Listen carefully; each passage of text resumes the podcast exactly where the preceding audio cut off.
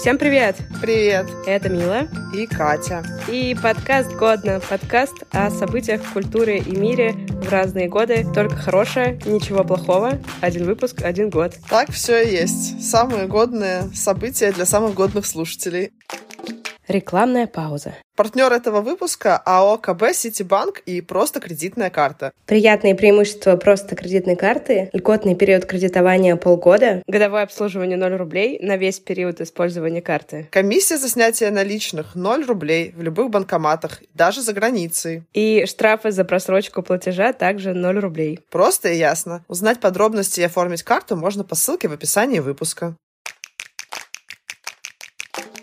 2017 год наступил. Офигенный год, ребят. В моей жизни я считаю этот год самым лучшим. Чтобы понять, почему 2017 стал самым лучшим, сначала нужно понять, почему он в некоторых моментах был самым худшим в моей жизни. В конце 2016 года я немножечко приболела, приболела, приболела, а потом как приболела. В общем, я заболела довольно долгим и серьезным заболеванием, и на несколько месяцев вырубилась из жизни. У меня совсем не было энергии, сил ни на что. Я несколько месяцев ничего, кроме своей квартиры и двух поликлиник, не видела. В этом, в общем-то, мало веселого, но зато то, когда ты начинаешь выкарабкиваться из этого состояния, жизнь и любое ее проявление, самое простое, начинает тебя радовать втройне, в четверне и вообще стократно. Раз уж мы такие с Катей честные и рассказываем не только о хороших событиях, но и плохих, я хочу рассказать о очень плохом дне в моей жизни. У меня была небольшая операция на легких, после которой я провела день в реанимации, и это был официально худший день в моей жизни. Просто потому что было очень плохо. И еще я проснулась с торчащей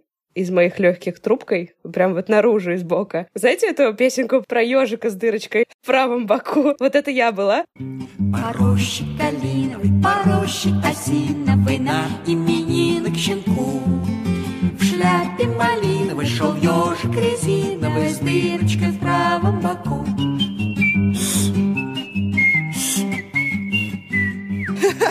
Ты насвистывала? Я довольно громко свистела, когда эту трубку из меня вытаскивали. И на живую прям на мне зашивали. Кошмар. Не, на самом деле, сама трубка-то ничего особенного, ну, трубка и трубка в тебе, а просто, когда ты шевелишься, любой миллиметр — это пронзительная боль сквозь все тело. Именно в такие моменты, когда тебе максимально плохо, приходят самые важные мысли в твоей жизни. И я в тот момент думала о трех вещах и дала себе три обещания. Первое — никогда не работать на работе, которую я не люблю и которая мне не нравится. Второе — больше танцевать, потому что я последние годы там филонила и пропускала танцы по непонятным причинам. И третье — я решила, что нужно завести собаку. Хотя, в принципе, я об этом особо никогда не мечтала, но в этот момент, когда я вдруг поняла, что я смертная, я поняла, что такие штуки, как завести детей, собак, кошек и остальных лучше не откладывать. И что в итоге? Я завела собаку, стала больше танцевать и работаю только на хороших работах, смотрите-ка. И даже подкаст о работе сделала. Так что такие последствия были у моей реанимации неожиданные. А я тоже в этом году решила не откладывать, так как я была в том году уже беременная, наверное, сложно было бы даже, если бы я захотела. Расскажу вам парочку забавных историй о родах, ведь роды — это так весело.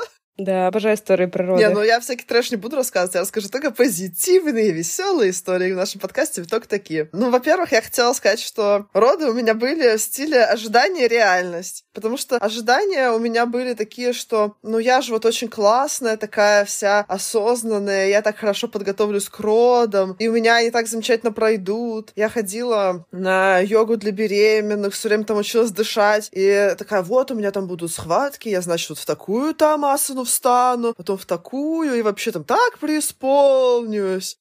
Будет все замечательно. Ходили на курсы с мужем вместе для родителей, где тоже его учили мне делать какой-то массаж, учили, как на фитболе там раскачиваться в разные стороны. В общем, кучу всего учили, как быть классным и клево родить ребенка. И я думала, что вот так вот все и будет. И я даже, значит, анестезию не попрошу. Но, как известно, можно чего угодно планировать, а у жизни свои планы. И в итоге, когда уже подошел срок мне рожать, что-то как-то я не рожала, и все продолжала не рожать. Мне уже сказал мой врач, ложись к катенодородовая. Я туда легла, неделю там полежала. Мне там какие-то давали таблетки, которые должны, по идее, меня были спровоцировать рожать. Но ничего, мне что-то не рожалось. Провоцирующие таблетки, таблетки, которые такие, эй, ты, рожай скорее, ты что?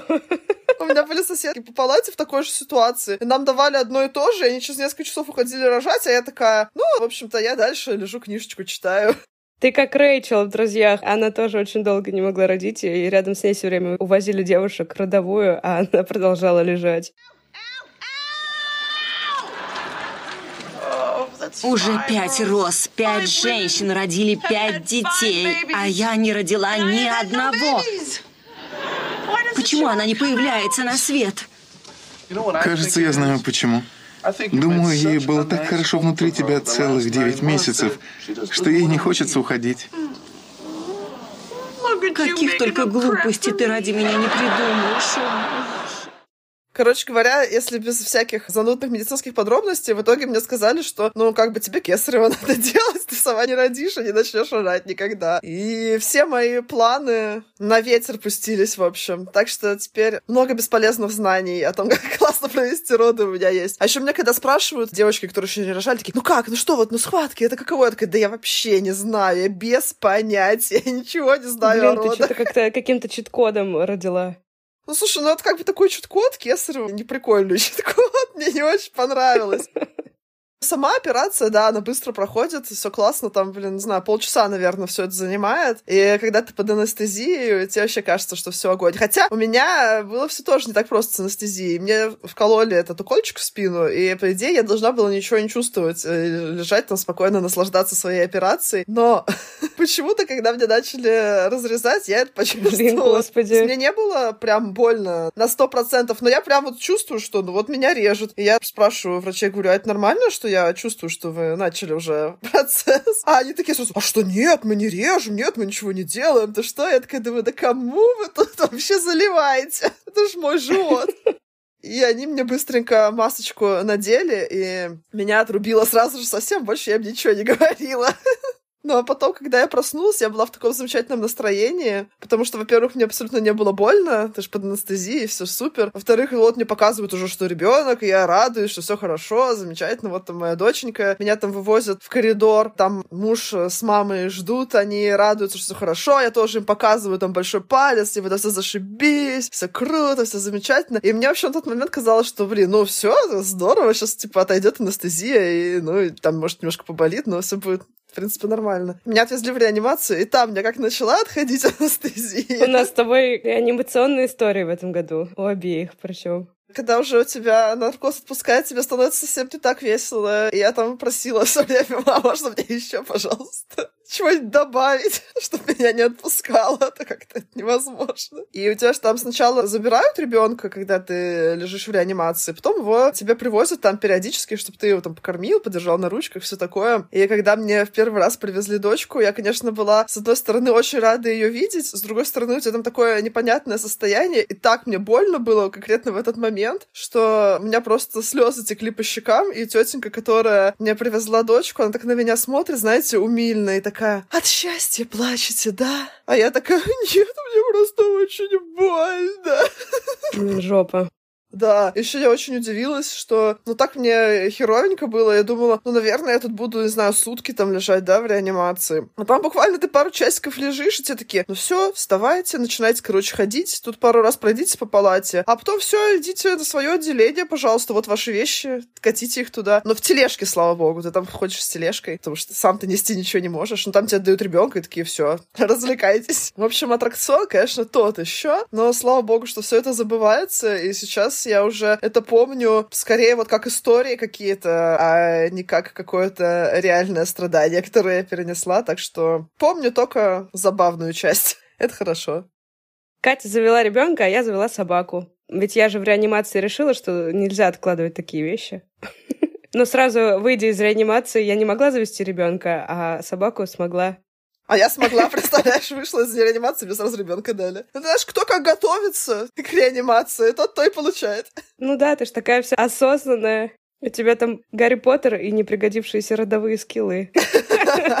Знаешь, я все еще надеюсь, что я где-нибудь буду ехать, не знаю, в поезде, тут тот начнет рожать, и я такая, Я все знаю! Я знаю, как сидеть на футболе! Я знаю асаны, в которых нужно стоять! И мне роженица такая, отъебись!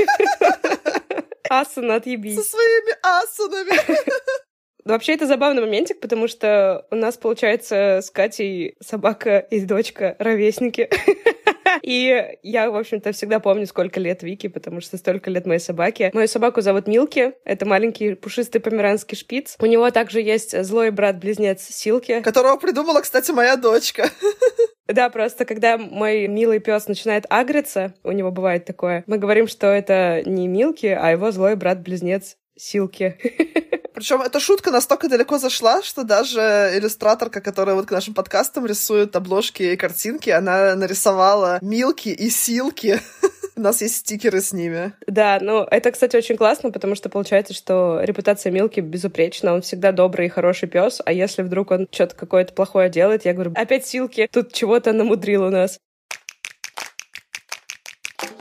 2017 год. Я, значит, э, такая болела, болела, болела. Несколько месяцев в моей жизни помирала. Но во время того, как я помирала, я смотрела телевизионное шоу, которое называется Грэхэм Нортон Шоу. Это английское ток-шоу. Можно сравнить с нашим Ургантом вечерним. Только у Грэхэма Нортона всегда приходят несколько звезд сразу. То есть э, не одна, а там, например, четыре. И это всегда супер смешно, потому что это английский юмор, который я безумно люблю. И, понимаете, я посмотрела выпуски за все годы, пока болела. Это была моя моя такая пилюля счастья в этот мрачный момент. И я себе вбила в голову и сказала себе, когда я выздоровлю, я должна попасть на это ТВ-шоу. Когда я выздоровлю, я должна попасть на это ТВ-шоу. Я вообще тогда не знала, как это сделать, но я себе такое придумала. Потом я стала читать, и оказалось, э, прикиньте, ребят, что на эти ТВ-шоу билеты не нужно покупать, и там не нужно ни с кем спать, чтобы туда попасть, чтобы тебя кто-то продюсировал, не нужно. Можно просто подать заявку онлайн. За несколько месяцев до начала съемок просто открывается регистрация онлайн, онлайн, и если ты успеваешь подать заявку, у тебя вполне есть шанс получить билет. Так как я планировала поездку в Англию, в какой-то момент, когда открылась регистрация, я попросила два билетика на те даты, которые я буду в Лондоне. И все, на этом все закончилось. Прошло два месяца, никакие письма мне не приходили, я такая, ну, значит, не судьба. И вот мы уже в Лондоне с э, подружками, и мне приходит имейл. Здравствуйте, мило, мы вас приглашаем на запись передачи, у вас есть два билета. И я просто начинаю визжать и орать. Мы сидели в этот момент в кафе, моя подружка говорит, что, господи, что случилось? Кто-то умер, что-то что случилось, говорит, я не могу сесть, я уже сижу, как мне подготовиться к этой новости? Я, значит, перестаю визжать, рассказываю, что мы идем на ТВ-шоу, а следующим письмом мне приходит список гостей. Потому что, на самом деле, там очень классные гости обычно, но бывает, что там половина — это какие-нибудь британские комики, которых ты не знаешь, они классные, но ты как бы их первый раз в жизни видишь. Но нам экстремально повезло. Итак, ребята, актеры, которых мы увидели на живой записи этой передачи.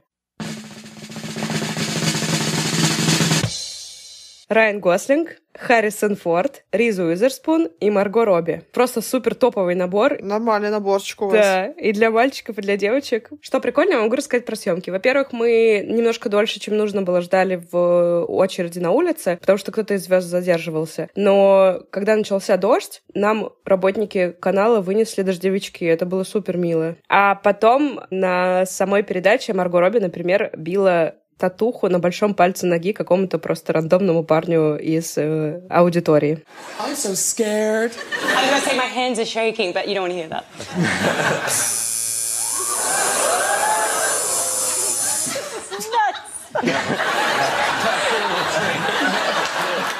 Всю запись я не могла поверить, что это запись, потому что она шла настолько без сучка и задоринки, никто ничего не переговаривал, не было никаких пересъемок до съемок. У меня было полное ощущение, что я снова на Ютубе включила передачу, и нет никакого монтажа, только я почему-то прям внутри этого Ютуба. Очень круто, потому что я всегда думала, что такие передачи, там много каких-то ой-ой, давайте я сейчас переговорю вот это, а давайте я переговорю то, а на самом деле все идет супер гладко, с первого раза все записывается. И когда мы вышли под супер-мега восторгом от того, что мы только что видели Райана Гослинга, Гонконга вживую и шли по набережной Темзы в самом центре Лондона, нам навстречу бежала лисица. И мы подумали, что этот вечер не может стать еще более сюрреалистичным, потому что теперь мы еще и живую лисицу в самом центре Лондона встретили. И, возможно, это был Райан Гослинг. Он превратился в лисицу. Да, и прибежал к нам уже в виде лисицы. Такая вот у меня была поездочка в Лондон в 2017 году. А еще в этом году появилась одна очень важная для нас музыкальная группа. Да, очень У важная. которой, правда, нет ни одного альбома и ни одного трека. Но зато есть очень много обложек для альбомов. Это наша собственная инди-группа под названием «Моток Шнитки». Yeah. Как она появилась? Я очень люблю ходить на Ночь музеев, а в тот год, что забавно, эта ночь музеев, она приходилась буквально на то время, когда у меня, по идее, должны были бы быть роды, но вы уж поняли, что их не было в этот момент, по моей прошлой истории. И меня многие отговаривали идти на ночь музеев, потому что говорили, господи, а вдруг ты там начнешь рожать? Я такая, ну, начну, сяду в машину и поеду в роддом рожать, потому что какая разница? Встану в нужную асану в музее истории религии и рожу. Да-да-да. Я в любом музее могу родить. Достаю свой фитбол. Я настолько преисполнилась. Да-да-да, я потом буду рассказывать, как я родила в ботаническом саду или в планетарии.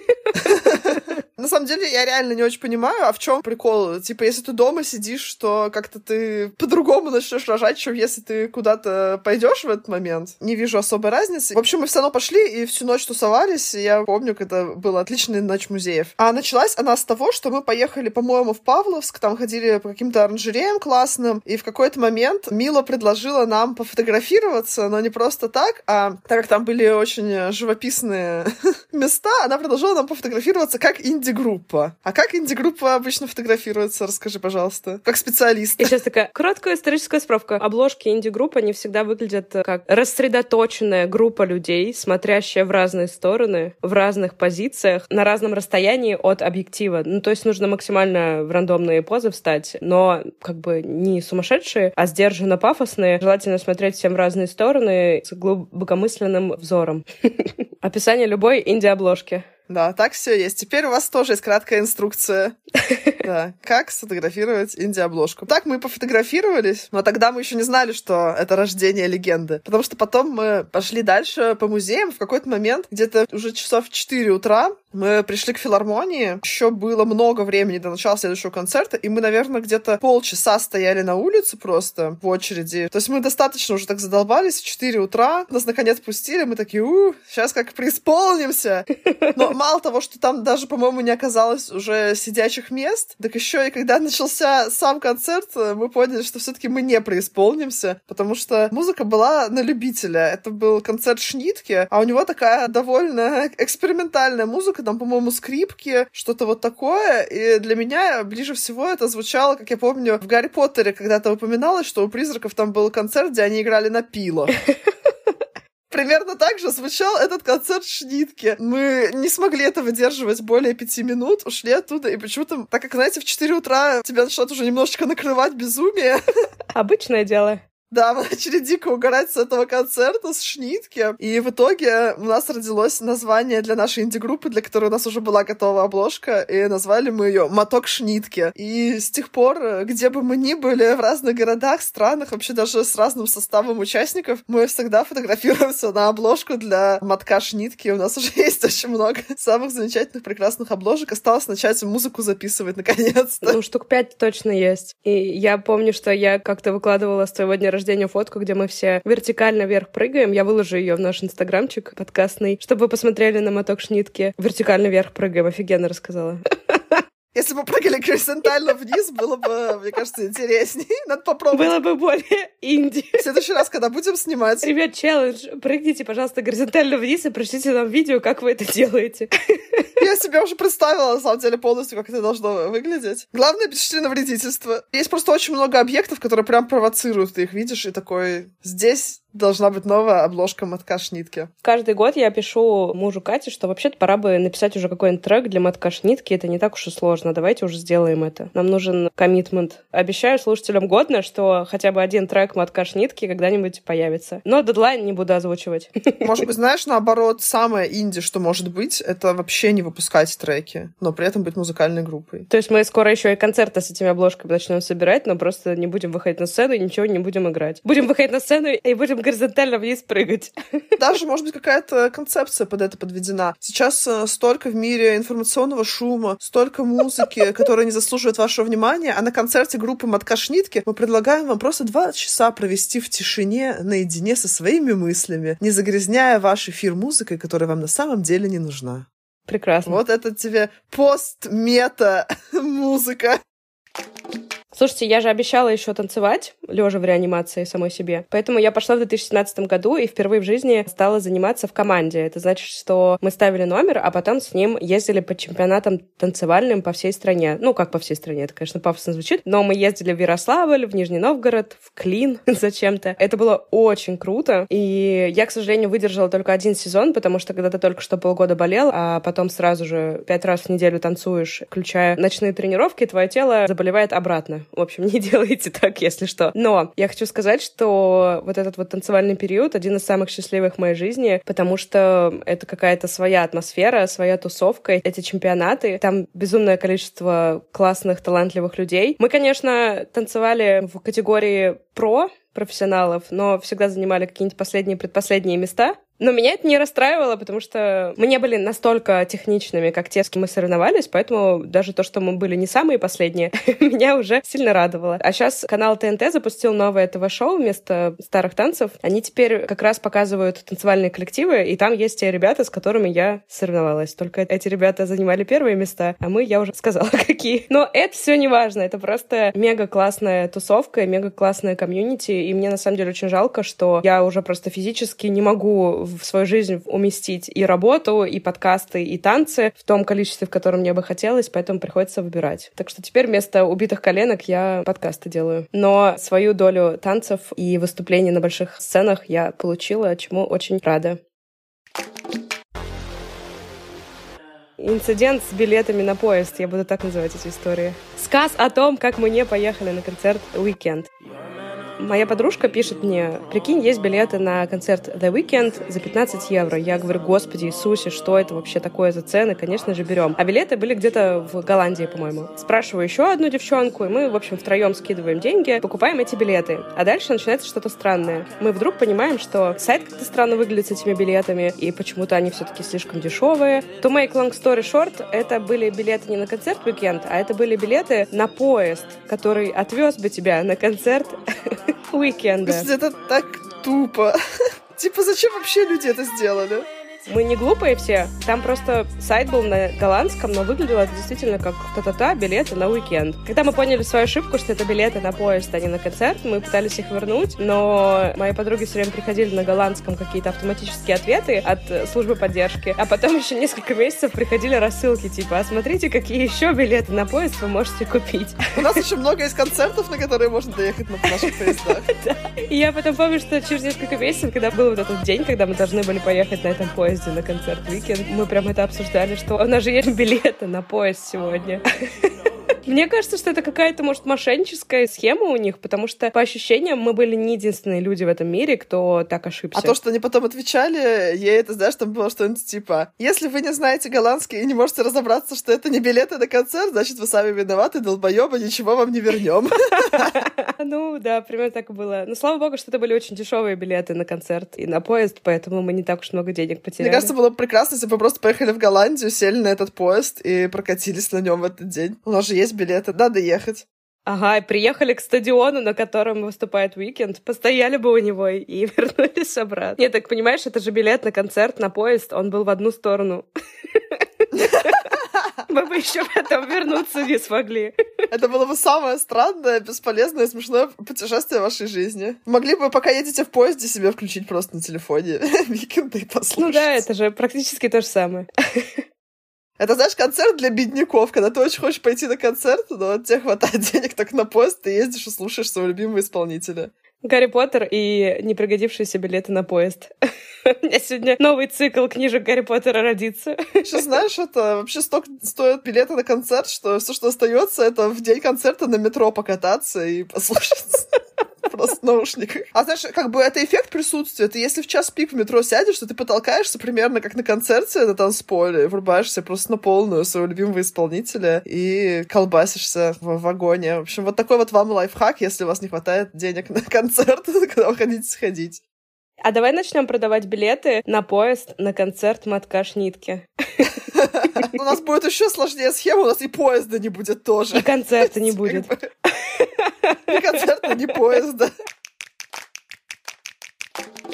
Я хочу начать новости этого года прям вот э, с козырей, с моих любимых видеоигр. Ты рада? Я пойду на поезд, сяду, покатаюсь, пока ты про игры рассказываешь. Кстати, хотела вам рассказать, что если вы также любите мои рассказы про игры как Мила, и также ждете, не дождетесь, когда я снова про что-нибудь такое расскажу, я скоро собираюсь запускать целый свой отдельный подкаст, где я буду только про игры рассказывать. И если вам это интересно, маякните мне как-нибудь, буду знать, что кто-то еще, кроме Милы уже ждет его и считает минутки до запуска. Да, Мила? Это будет тот самый подкаст, который я буду также активно не слушать, как ты не слушаешь мой другой подкаст. Будем это меняться, знаешь, типа, ты послушал мой выпуск, меняю на прослушивание моего выпуска. У меня-то уже 30 выпусков, папа. Ох, мне придется много послушать, чтобы расплатиться с этим долгом. Ладно, на самом деле, у тебя классный подкаст, поэтому, может, даже и стоит послушать его. И вам, ребят, советую. Трудовая аудиокнижка. Послушайте его за меня, потом мне расскажете. Погодите, погодите, но ведь мы сейчас рекламируем твой новый подкаст. Почему перешли к рекламе моего подкаста? И твой старый. Но мой пока еще не вышел, поэтому пока вы ждете, Слушайте, Милен. Подкаст будет называться «Моток шнитки», и там будет тишина. А даже как мы рекламу будем продавать? Мы не будем вообще как бы ничего менять, будет также тишина, просто в описании будем писать, что, кстати, этот выпуск тишины при поддержке того. Нет, там мы будем... Этот выпуск выходит при поддержке, и дальше просто будет тишина. Это будет самая дорогая рекламная интеграция. Записывайтесь в очередь к нам на рекламу. В очередь, сукины дети! В очередь! Дайте ему селедку. В очередь!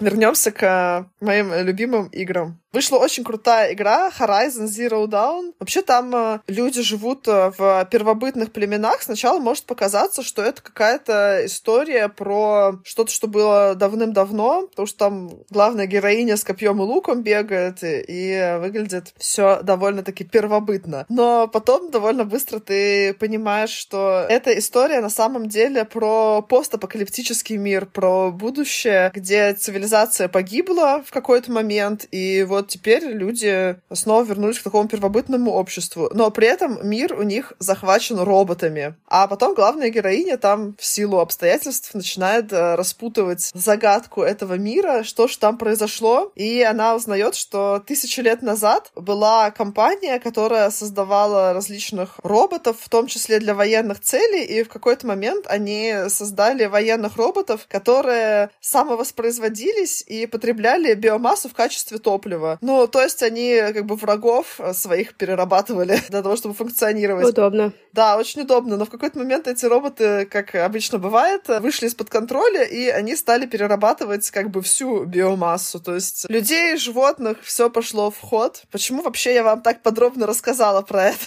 буквально в этом году была замечательная новость того, что какая-то компания в нашем реальном мире изобрела роботов, которые могут перерабатывать биомассу себе в топливо. И просто все сообщество геймеров такое, что? Вы что, не играли в Horizon? Вы не знаете, к чему это все приведет, ребята? Остановитесь, не делайте этого. Так когда-то уже было в игре.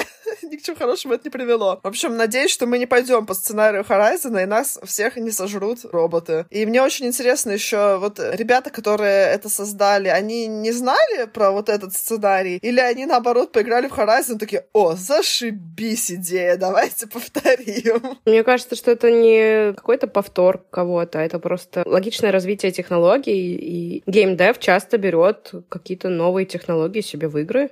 Да, так, конечно, и есть, но не кажется тебе, что вообще существование роботов, которые перерабатывают биомассу, стрёмное? Ну, стремновато, но с другой стороны, биомасса иногда ведет себя как говно. Может быть, и хорошо бы, чтобы кое-кого переработали.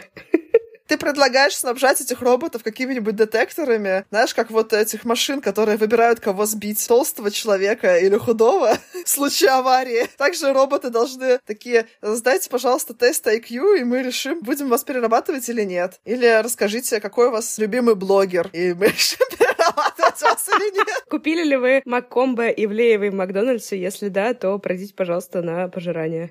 Слушай, ну... Это новый да, было бы сценарий постапокалипсиса от э, Милы Кутовой. Еще быстренько расскажу про вторую игру. С этой игрой у меня просто связаны личные прекрасные воспоминания, потому что в ней произошел самый большой баг игровой, который у меня когда-либо был. Это игра Mass Effect Andromeda. После того, как выпустили прекрасную трилогию Mass Effect, решили разработчики, что надо, видимо, не остановиться на достигнутом и выпустить еще одну часть. И как часто бывает в таких ситуациях, эта часть оказалась отстоем. Но на самом деле она вроде бы даже немножко интересная и довольно красивая, но вот на тот момент, когда я в нее играла, она была чудовищно забагованная, никакому киберпанку вообще это даже не снилось. Я не знаю, все так хейтят киберпанк, как будто вот э, никогда такого не было, и вот опять. Потому что когда я села играть в Mass Effect Andromeda, после того, как я несколько дней своей жизни потратила на это, у меня случился такой классный баг, как у меня исчез полностью весь инвентарь, и все деньги, и все оружие, и вообще все. И дальше это никак невозможно было исправить, никакими загрузками, ничего. Просто как бы игра предлагала мне ходить и смотреть, как меня убивают, без того, что я могла хоть как-нибудь этому сопротивляться. И после того, как несколько раз я так бессмысленно погибла, я выключила эту игру и больше никогда ее не включала. И до сих пор испытываю некоторый стресс по этому поводу, потому что я не знаю, как так со мной могли поступить. ПТСР. Реально. Просто это такая беспомощность, когда ты такой, ну, типа, и что же, что же теперь мне делать? Я не играла во все эти игры, но я смотрела YouTube-канал, который появился в 2017 году. Юрий будет дуть, дуть будет Юрий. 7 февраля 2017 года вышел первый выпуск с рэпером Бастой. За сутки видео набрало 100 тысяч. И с тех пор, сами знаете, что произошло с Юрием Дудем. Он стал огромным отдельным СМИ, который снимает и какие-то важные документалки, и какие-то странные интервью с чуваками типа Ивангая. Смотрите, Юра взял интервью у Басты, потом Баста взял интервью у Юры. Юра взял интервью у Познера, а потом Познер не долбоеб очень разносторонний человек, ведущий с длинным лицом. Отлично ты его описала. Я просто что-то смотрела последний выпуск его и такая думаю, блин, реально, у него реально очень вытянутое лицо. Как будто бы он в детстве пытался где-то пролезть, и, в общем-то, с тех пор так и осталось. Просто, знаешь, я подумала, что потом, когда мы становимся знаменитыми, как нас съемка описывают. Это подкаст «Годно», где замечательная ведущая Катя Уварова с огромными ноздрями. Что это такого духе? Что еще можно об этом сказать? Я не знаю, выбери у себя, по какой черте тебя будет помнить человечество. С губами треугольничками. Отлично. А я вот что-то как-то не очень смотрю Дудя, в принципе, не очень жалею об этом. А о чем я жалею, это о том, что в 2017 году я не купила биткоины. Помните вот этот момент? Блин, биткоины надо было в 2014 покупать. Да их надо было в любой момент покупать. Потому что, да, в 2017 они стали уже прям попсой и вышли в массы, и мы тогда такие, ну, мы уже упустили тот момент, когда надо было их покупать. Сейчас, конечно, уже поздно. Кто-то там разбогател, а сейчас уже нет смысла. А мне очень нравится этот разговор людей наших, как будто у всех есть лишние 40 тысяч долларов долларов на парочку биткоинов. Все как будто на полном серьезе такие, блин, надо было покупать. У меня вообще тогда денег не было. Я болела, блин, полгода и жила на кредитку. Какие, блин, биткоины? Мне жить не на что было. Ну, у нас же часто друзья в чате начинают. Вот надо было тогда, вот надо было... Я думаю, ребят, у нас у всех нету такого количества денег. Вот ни у кого. О чем разговор? Вот надо было дом и яхту покупать в 2015-м. Сейчас они подорожали. Знаешь, для меня вот это вот так звучит. Вообще все надо было покупать раньше, и сейчас уже все дорого, поэтому переставайте все покупать. Хотя нет, покупайте сейчас, потому что потом станет еще дороже. Я могу вам сказать так. Сейчас тоже стоит что-то покупать, потому что в 2025-м вы снова будете говорить, ой, нужно было покупать раньше. Вся история человечества показывает, что ничего не дешевеет, а все только дорожает. Актуальная информация 13 апреля 2021 2021 года он поставил свой абсолютный рекорд по стоимости и стоил уже 63 тысячи долларов. Как раз в 2017 году он стоил 20 тысяч долларов, и тогда мы считали, что ну вот он вырос и уже расти не будет, поэтому нет смысла покупать. Как видите, он вырос больше, чем в три раза с тех пор. Смысл был. Денег не было. Я какое-то время работала в финтех-компании, у которой было очень много криптовалютных и блокчейновых проектов, и они, в принципе, все кормились деньгами парня, у которого было очень много биткоинов, и вот как раз, получается, в 2017 там он рванул вверх, и чувак очень резко, сильно разбогател. Поэтому на этой работе почти никто не работал, но в офисе было очень много вкусняшек и всяких классных орешков. Вот что я помню о своей работе в финтехе. Орешки с привкусом биткоинов у тебя были. Ну, ты понимаешь, что я впервые в жизни макадамские орехи попробовала на на работе, как бы. Ох уж эти богачи с макадамскими орехами. Да, я ела авокадо, красную рыбу и макадамские орехи с привкусом биткоина какое-то время. Это была самая вкусная кухня из всех моих работ. Хотела бы рассказать о появлении соковыжималки Джусейра. Наверное, она прошла мимо нас всех в 2017 году. Это хороший, интересный кейс того, как можно получить кучу денег, а ничего в ответ не предложить. Пам-пам. Ребята сделали какую-то супер-мега-классную соковыжималку, которая будет вам делать самый свежий сок из возможных. Нарезанные фрукты и овощи фасовали в специальную упаковку, которая вставляла затем высокотехнологичную выжималку, и под супер высоким давлением выжимался сок прямо из пакета. Эти ребята собрали 120 миллионов долларов инвестиций на эту соковыжималку. Изначально она стоила 700 долларов. Но потом что-то пошло не так. Люди, которые купили эту соковыжималку, а также пакеты к ней с фруктами, которые стоили по 5-8 долларов, это классно, что еще к соковыжималке ты должен покупать специальные пакеты именно с этими фруктами. Вот звучит уже как-то подозрительно. А ты знаешь, вот это вот классическая история. Часто же, когда ты придумаешь новый проект, тебе говорят, а как ты его будешь монетизировать? Вот тут вот ребята сразу придумали, как монетизировать, а то, что проект оказался пустышкой, это уже другой вопрос. Зато они очень хорошо монетизировались. Эти все пакеты за 5-8 долларов можно было выжимать без участия соковыжималки. Наверное, все, кто купили эту соковыжималку за 700 долларов, почувствовали себя идиотами. А еще знаешь, кто мог бы чувствовать себя идиотом? но, видимо, почему-то не чувствовал. Президент США Дональд Трамп. Поговорим о нем. Он очень любил Твиттер, но потом Твиттер перестал любить его, как вы знаете. Но на тот момент он там еще был и много твитил, но, видимо, он э, не очень проверял, что он там пишет, потому что в какой-то момент он опубликовал очень странный твит и загадочный. Твит был такой. Despite the constant negative press кофефе. То есть в переводе, несмотря на постоянное негативное кофефе в прессе. А это было кофефе оно или он? Мы никогда не узнаем, потому что в итоге этот твит удалили, но до этого он уже собрал сотни тысяч лайков и ретвитов, где люди гадали, что же такое это кофефе, но Дональд Трамп сказал, что он не скажет, что он имел в виду, и предложил пользователям самим догадаться о значении слова. Так что... Ну, какой хитренький. Можем догадываться и что угодно туда подставлять. В 2017 году самыми популярными запросами в Гугле были следующие.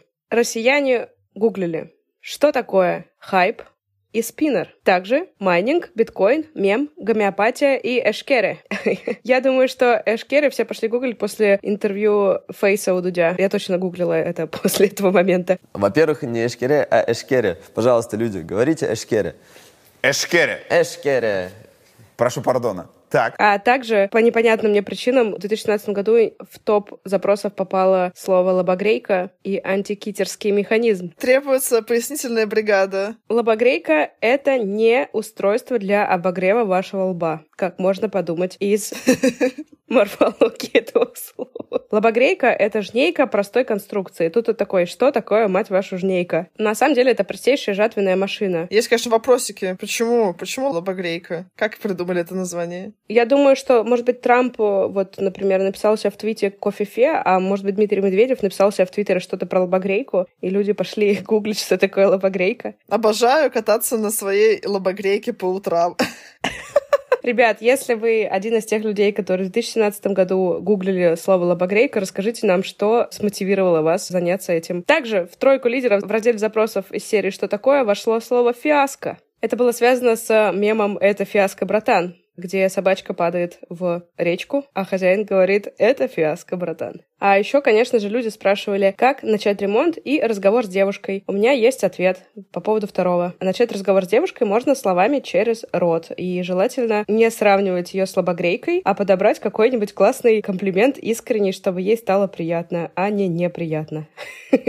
Мне кажется, лобогрейка тоже интересный такой предмет для начала разговора. Small talk. У тебя есть лобогрейка? У меня вот есть. Хочешь покатать на своей лобогрейке? Боже, это звучит как какой-то эфемизм. Ты так задумывалась. Это был пример того, что не нужно говорить девушке, когда вы хотите начать разговор. Спасибо, Екатерина. Слава богу, мне не нужно кадрить девушек, а то, видишь, не очень бы, наверное, получалось. Я, знаешь, когда смотрю, как кадрят меня, думаю, кому-то тоже вообще не стоит этим заниматься.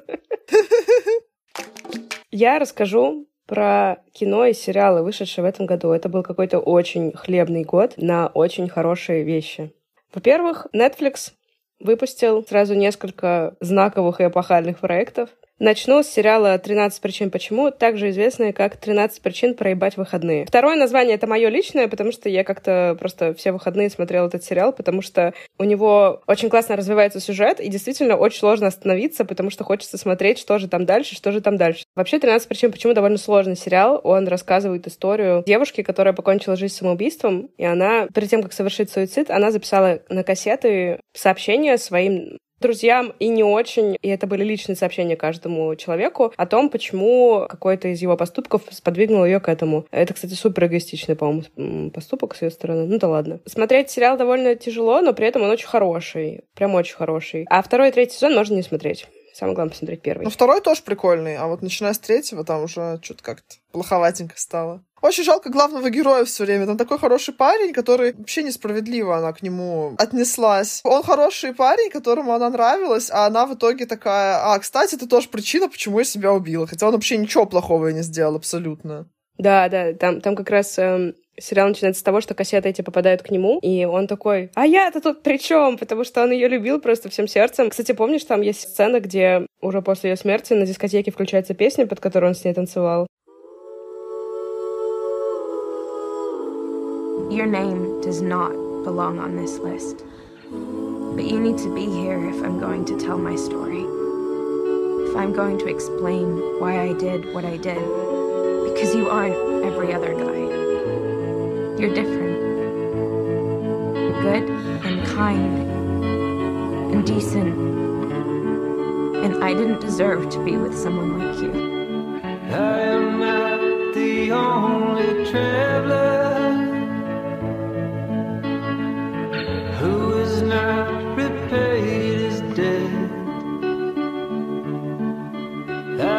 searching for a trail to follow again. Take me back to the night we met. Это настолько меня тронуло, что каждый раз, когда я слышу песню, у меня прям тоже всегда такая тоска возникает. А еще э, главного этого актера зовут Минет. У нас сегодня будут парни с интересными именами. В английском языке это нормальные имена, а для русского уха звучит забавно. Вот запомните, парень номер один с именем Минет. Да, ему было бы интересно девушек кадрить в России тоже. С чего не стоит начать разговор? С своего имени. Прикинь, да, в Тиндере такой, привет, меня зовут Минет. И она такая, ага, а меня Кунилингус. Да, значит, вот и поговорили. Кстати, это было бы тогда, знаешь, типичнейшее описание чувака на Тиндере, потому что там полно таких на самом деле. На всякий случай поясню, что Минет — это фамилия главного актера. Его полное имя — Дилан Миннетт. Также на Netflix вышел сериал «Тьма». Это, во-первых, немецкий сериал, что очень круто. Во-вторых, этот сериал тотальный brainfucker, mindfucker и э, все остальные виды факеров, потому что там невероятно сложные замуты с э, путешествием во времени, и есть даже отдельный сайт, на котором расписаны все схемы, кто там как с кем связан. Без этого в какой-то момент становится просто непонятно, что происходит э, в какой-то момент, в каждый момент просмотра этого сериала, но при этом он невероятно крутой, невероятно атмосферный, и у него суперская начальная заставка. Да, я обожаю тоже этот сериал. Конечно, там такие причинно-следственные связи, что реально, если ты отвлекся на минуточку, то потом ты вообще ничего не понимаешь. Надо все время думать, что там происходит. Заставка — это прям моя любимая вообще заставка.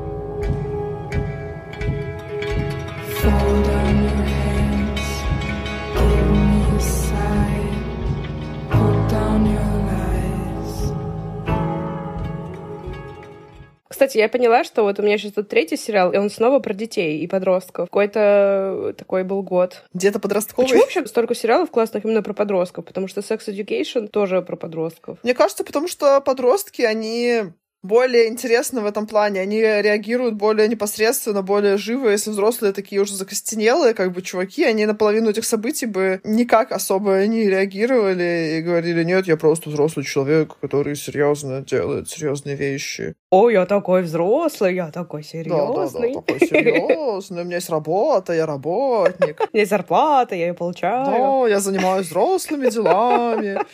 Ничего не происходит. Дети в этом плане Господи, круче. Как отстойно быть взрослым. Ладно, также вышел второй сезон сериала «Очень странные дела». И тут у меня есть история про то, что, во-первых, это классный сериал, а во-вторых, я первый сезон случайно начала смотреть с последней серии. И я, конечно же, вообще ничего не понимала всю серию, типа, что происходит. Но я, главное, продолжала смотреть, потому что думала, ну, блин, называется «Очень странные дела». Наверное, нормально, что я ничего не понимаю. Все очень странно, я ничего не понимаю. Возможно, дальше объяснят. А потом оказалось, что просто я посмотрела финал. Немножечко заспойлерила себе весь сезон. Там же еще такой разнос в последней серии, как бы.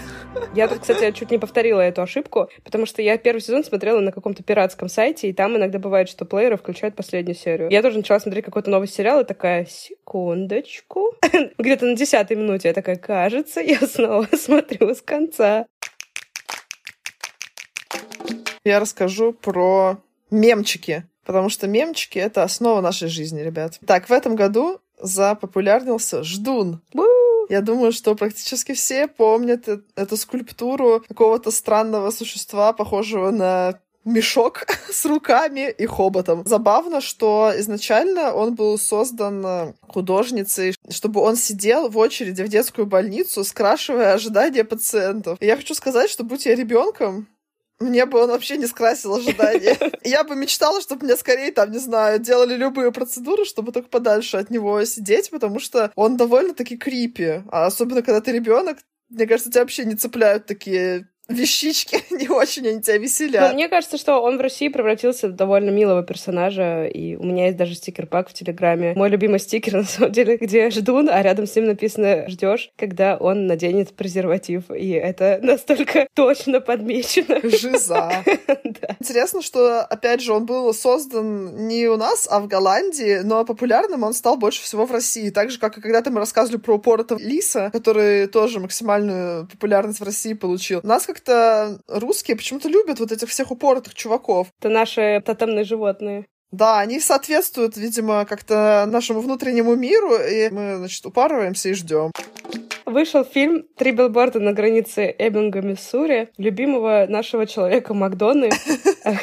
Это сценарист и режиссер легендарной пьесы «Человек-подушка», о котором я рассказывала в старых выпусках, и фильмов «Семь психопатов». О, да. Что сказать, это хороший фильм, за который несколько актеров получили Оскар. Я наконец-то в этом году его посмотрела, супер рада. Отличный фильм. Также вышел фильм «Величайший шоумен» с Хью Джекманом. Хью Джекман наконец-то показал всему миру, как он поет и танцует, потому что он вообще-то начинал как актер мюзиклов, но в кино у него там только две возможности, по сути, было в «Отверженных» попеть и в «Величайшем шоумене». Но «Величайший шоумен», мне кажется, это его лучший бенефис. Обожаю.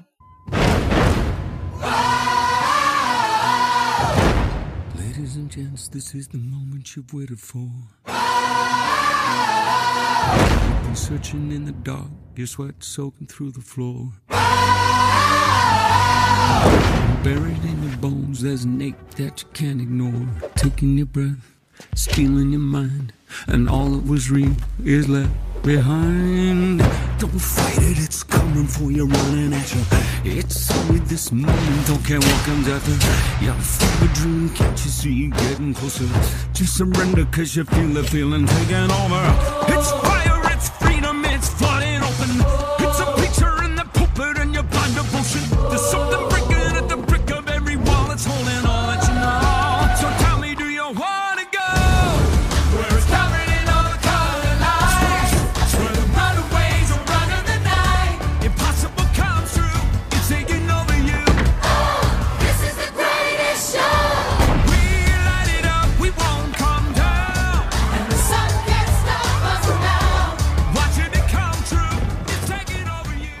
Да, я прям обожаю этот фильм, сто раз его пересматривала, и когда его смотришь, думаешь, господи, зачем Хью Джмэк... Хью Джмэкман. Huge Macman. Это какой-то большой Мэкман. Хьюдж Мэкман, наверное, очень дружен с человеком Макдоной. Это такие наши супергерои. А мне очень просто понравилось, просто у меня фраза. Я смотрела этот фильм и подумала, зачем Хью Джекман? Такие мысли у меня возникают только, когда я смотрю с Беном Аффлеком фильмы. Хью Джекман, понятно, зачем, непонятно только, зачем он снимался во всяких э, странных ролях, типа Росомахи, которые раскрывают, типа, 1% его таланта. Когда в величайшем шоумене прям он супер, мега, ультра, вау. Его талант был huge, и он был Мэкман. Фильмы, которые связаны со спортом. Движение вверх, если мы с тобой переснимали его, мы бы сделали Движение горизонтально вниз. горизонтально. Кстати, между прочим, э, фильм «Движение горизонтально вниз» мог бы быть, например, э, про спортсмена, который вот с вышки прыгает э, в воду. Тоже очень, кстати, интересный спорт. Подожди, но он все равно вертикально вниз прыгает, а нужно Ну вот, а у него вниз. была бы проблема, падал. Мне кажется, если с такой высоты прыгнуть горизонтально, это может быть последний твой прыжок. Нет, я скорее к позе тела, знаешь, вот я, я так ныряю, я не умею абсолютно прыгать и нырять, и я когда ныряю, я вхожу в воду эти всей плоскостью тела, когда ты сразу себе отбиваешь половину тела и умираешь, поэтому я перестала пытаться даже это делать. Когда я посмотрела этот фильм, он мне безумно понравился. Он очень хорошо снят, хорошо сделан, и там нерв у него есть, и все остальное. Но потом ты смотришь разбор Бэткомедиана и немножечко умираешь внутри, потому что многие вещи тебя расстраивают. Но больше всего меня расстроило не прикапывание Бэткомедиана к сюжету, потому что я понимаю, что какие-то вещи нужно было драматургически сделать. Меня расстроило, что когда в России делают такие фильмы, очень сильно зачем-то подчеркивается их документальность и реальность событий. И в итоге получается, что имена и репутации, биографии реальных людей поливаются каким-то дерьмом, очень сильно искажаются. Баскетболисты о которых в фильме идет речь, все были не такими людьми, какими их показывают в фильме, и их э, жены и вдовы очень сильно возмущались и в суд подавали на фильм. И мне кажется, что это можно было бы решить элементарно, просто не говоря по телевизору постоянно, что это супер-мега документальный фильм. И все, проблема была бы решена. Второй фильм, который, по-моему, как раз очень документальный получился. «Тоня против всех». Это история фигуристки Тони Хардинг, американской, которая подавала невероятно большие надежды, но ее муж э, избил ее соперницу, и, в общем-то, из-за этого она вылетела из, из большого спорта. Это лучшая роль Марго Робби, на мой взгляд. Да, да, да. Если ты не знаешь историю, а как правило, в основном люди не особо знают про эту фигуристку, то для тебя реально очень неожиданный финал, потому что ты привык к таким вот спортивным фильмам, где знаешь, что люди преодолевают, преодолевают, и в конце вот они всех победили, и ура. И как преодолели? Да, да, да, да, да. И ты ждешь, что да, там она вот борется с тем, что у нее такое окружение, она все это, значит, э, преодолевает, преодолевает, и думаешь, ну сейчас вот она победит, и все будет круто. А оказывается в конце, что а вот нет. Может и такое быть. Ну а фильм «Движение вверх» преодолевает все за себя и за Тоню. Подарили нам классный мимас, и с тех пор мы все за себя и за Сашку делаем. Также я бы хотела получить комментарий Кати по поводу выхода фильма «Форма воды». Это мой любимый фильм. Нет, на самом деле, это фильм, который меня вообще поставил э, в тупик, когда я посмотрела, потому что казалось, что он какой-то очень э, классный должен быть. Он же еще взял Оскар за лучший фильм, то есть как бы ожидания были некоторые у меня по этому поводу. Но когда я его посмотрела, я поняла, что основная мысль это что классно трахаться с э, рыбами.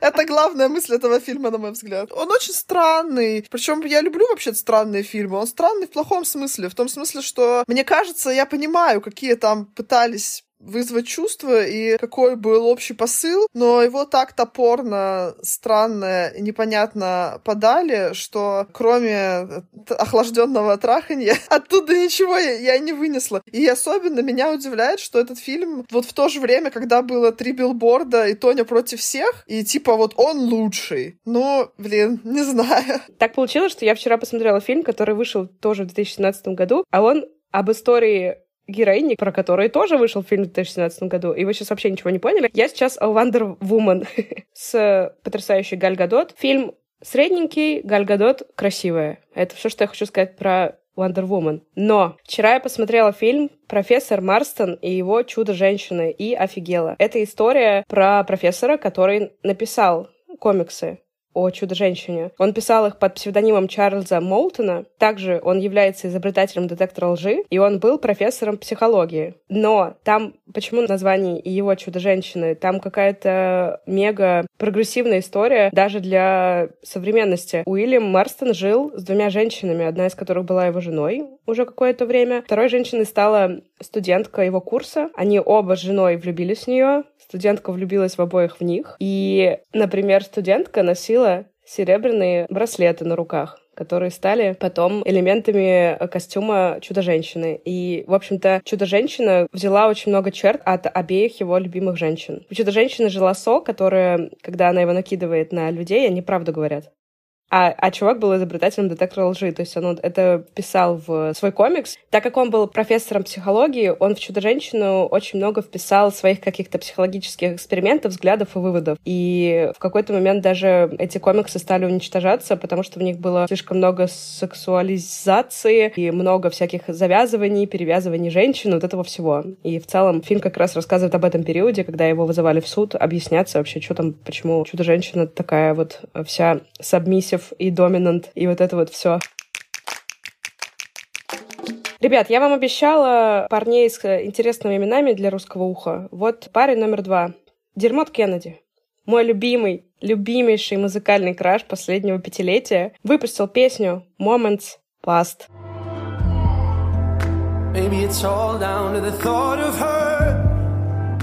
Maybe it's all down to the loss we learned. Knew for a long time for all it's worth. I wanted to run to you. What if I'm caught up but it's me you're calling? What if I'm lost now, plus if demons coming? When she kissed me, I felt a new freedom or something. Well, move on. I found a moment to be brave, so I let her know. And she said, How could I love you back? Who dropped your dreams in the gutter. And in my winter, she'll be burning slow. Feels like December knows me well. Cause I loved you. Does that mean nothing to you now? I loved you. Get me back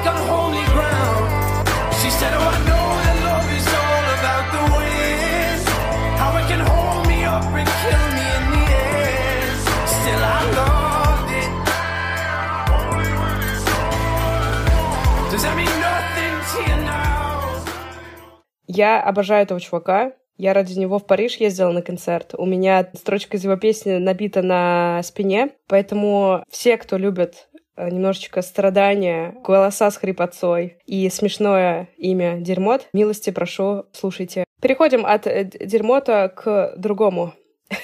Дерьму. От качественного к менее качественному. Так, в топ-10 самых прослушиваемых треков на Яндекс Музыке на русском языке в тот год вошел трек LJ и Федука «Розовое вино». Кать, я хочу тебе сказать, что ты похожа на птицу. Заебицу. Ты похожа на принца и даже на орла. Я что-то там несу тебе бокал розового вина. Знаешь, я обожаю, когда ты несешь мне бокал розового вина. Это лучшие моменты в моей жизни. Здесь так красиво, я перестаю дышать ей. Звуки на минимум, чтобы не мешать эти облака Фиолетовая вата Магия цветов со льдом наших стаканах Режиссер Илья Найшулер снял клип на песню Ленинграда «Вояж» с любимцем публики Александром Палем. В этом клипе есть все. Горящие тачки, Александр Паль с огурчиками, летающий Александр Паль, кокаиновый Александр Паль, танцующий Паль и другие виды палей. Так что, если вы любите паля, пожалуйста, проходите, смотрите, наслаждайтесь. Кстати, это невероятно жесткий клип, там есть кровище, обстрелы и, в общем-то, и паль. И абсолютно происходящее в клипе не вяжется с песней.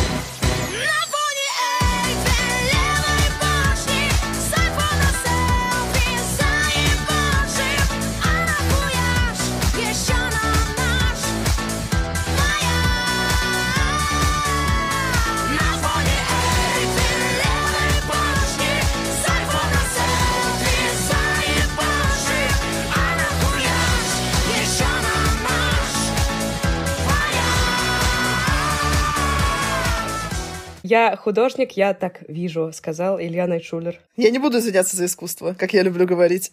А я расскажу еще про один классный музыкальный трек, который тоже был очень популярный в этом году, который мы все напевали, но популярный он стал у нас, скажем так, не по своей воле. Как мы уже много раз э, говорили, тогда мы не особо пользовались всякими стриминговыми сервисами и смотрели на всяких странных нелегальных сайтах все. И туда вставляли люди множество рекламы. И очень популярна в этом году была реклама казино 777 с рекламой, сделанной э, Вити АК про казино «Три топора». Господи, эта песня просто... Я до сих пор помню ее, серьезно. Все еще, прошли годы. Но я могу зачитать вам рэпчик про то, что...